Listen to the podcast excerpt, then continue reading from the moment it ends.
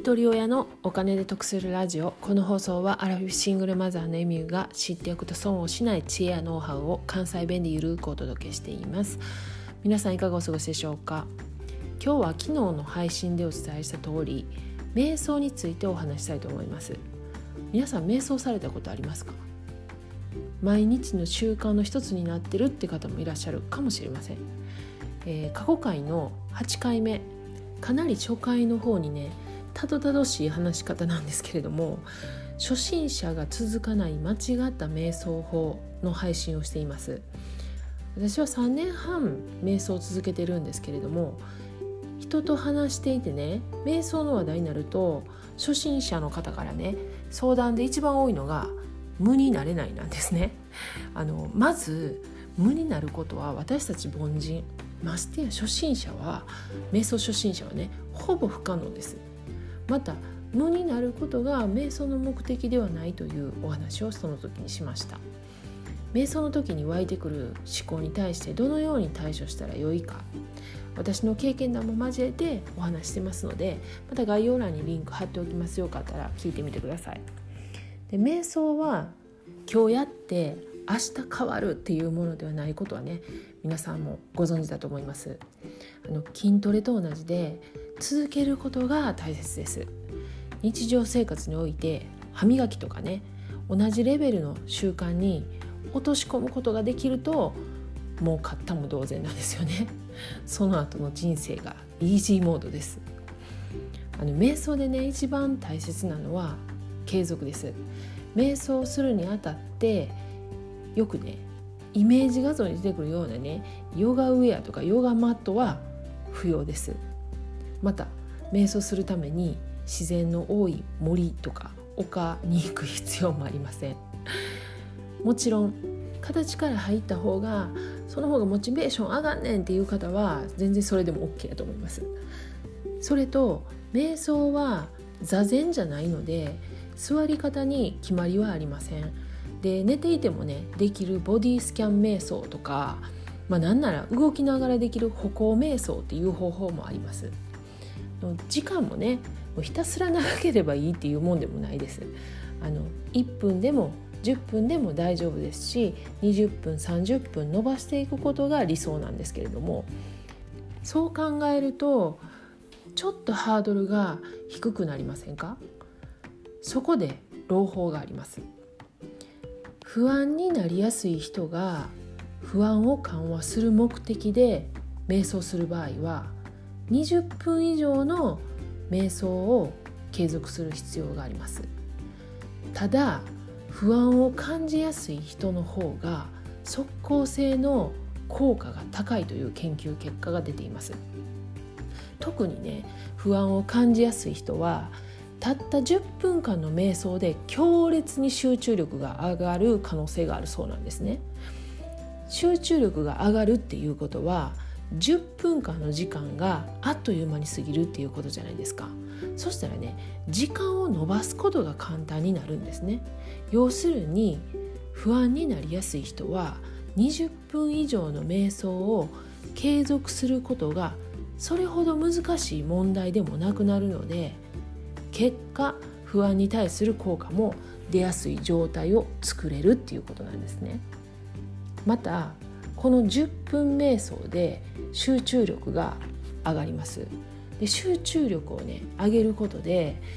あの未来の思考に対する注意散漫の量が減ります。あの外から入ってくる余計な情報に惑わされなくなるんですよね。今の時代ね外から入ってくる情報がめちゃめちゃ多いじゃないですか。まあ何かしてる途中でもねもちろん思考が散漫して他のことを思い出してしまったりとか思い出したことをすぐ対処しがちなんですよね。私もねもう年々忘れっぽくなってくるんでもう思い出した時にやっと起きへんかったら忘れるっていうこう不安にも駆られるんですけれども特にねその諸悪の根源がねスマホとかネットなんですよね。スマホを持ってたり作業してる時にまあスマホ横に置いてたら、まあ、通知が目につきますよね。でまた何か目的のことをねネットで検索している途中に違う情報が目に入ってくるじゃないですかそしたらね意識がそっちに移行してしまって気付いたらあれ？何調べようと思ったんやったっけ？ってもうそういうことが多々あります。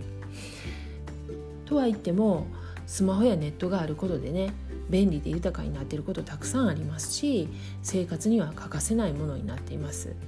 だったらそれに振り回されない自分自身であることが大切だと思います。でこの10分間のね即効性の瞑想は仕事の前とか勉強の前に行うと効果的ですよね。で私もね最初は1分から座ることを心がけてました。1分から2分になり5分になりと伸ばしていきましたで3年半で25分ぐらいまで座れるようになったんですけれどもそれでもね今まだ、えーと、5分とか10分しか座れない日もあります。で毎朝のね習慣にしてるんですけども生活のリズムが崩れるとねどうしてもやっぱ忘れてしまうことも多々あってそれでもね思い出したらとりあえず1分でも座るようにしていますでそうすることでねカレンダー上ではね継続っていう記録になるんですよねで自分もそのあ忘れてしまったっていうよりはもう1分でも座ったらあ私継続してできたみたいなそういうこう自信につながるんでもう1分でも寝ててもあの瞑想をします。でまとめますとね瞑想は継続することが大切ですそのためにはハードル下げて寝ながらでも1分からでもスタートしてみることをおすすめしますでまた10分間瞑想はね集中力を上げるので注意散漫の量が減ります。不安になりやすい人ほど10分間の瞑想で効果を感じることもできます。で瞑想はねコストゼロです。もちろん無料です。損することはないどころか逆に知らないと損ですよね。今日お話しした内容はメンタリスト DAIGO さんの動画情報からも引用しています。DAIGO さんもね徐々に伸ばしていって今毎日1時間以上の瞑想をしてるそうなんですけれども DAIGO さんの究極のマインドフルネスという書籍があります。Amazon Audible 耳で聞く読書で30日間無料体験やってるので今無料で購入できます。そちらもね概要欄にリンク貼っておきますね。昨日配信した離婚を決断できたマインド3つの変化っていうあの放送でもあのこの瞑想であのマインドが変化したっていう話させてもらったんですけれどもそこにあの若葉さんからコメントいただきました。えーと、と由美さんこんにちは瞑想夜寝る前に取り入れています。そのまま寝ちゃうけど大丈夫ですかっていうことなんですけどもあの先ほどお話しした中にあのボディスキャン瞑想っていう寝ながらする瞑想があります。でそれはもう全然そのまま寝落ちしてもらっても大丈夫な瞑想なんでまたねこの瞑想シリーズボディスキャン瞑想や、えっと、歩行瞑想もね私も取り入れてやってますんであの引き続きこの瞑想配信 させてもらおうと思っています。また瞑想に対するね、えっと、質問とかコメントなんかありましたらあのお寄せください。お待ちしています。では最後までお聴きいただきありがとうございました。今日も笑顔で。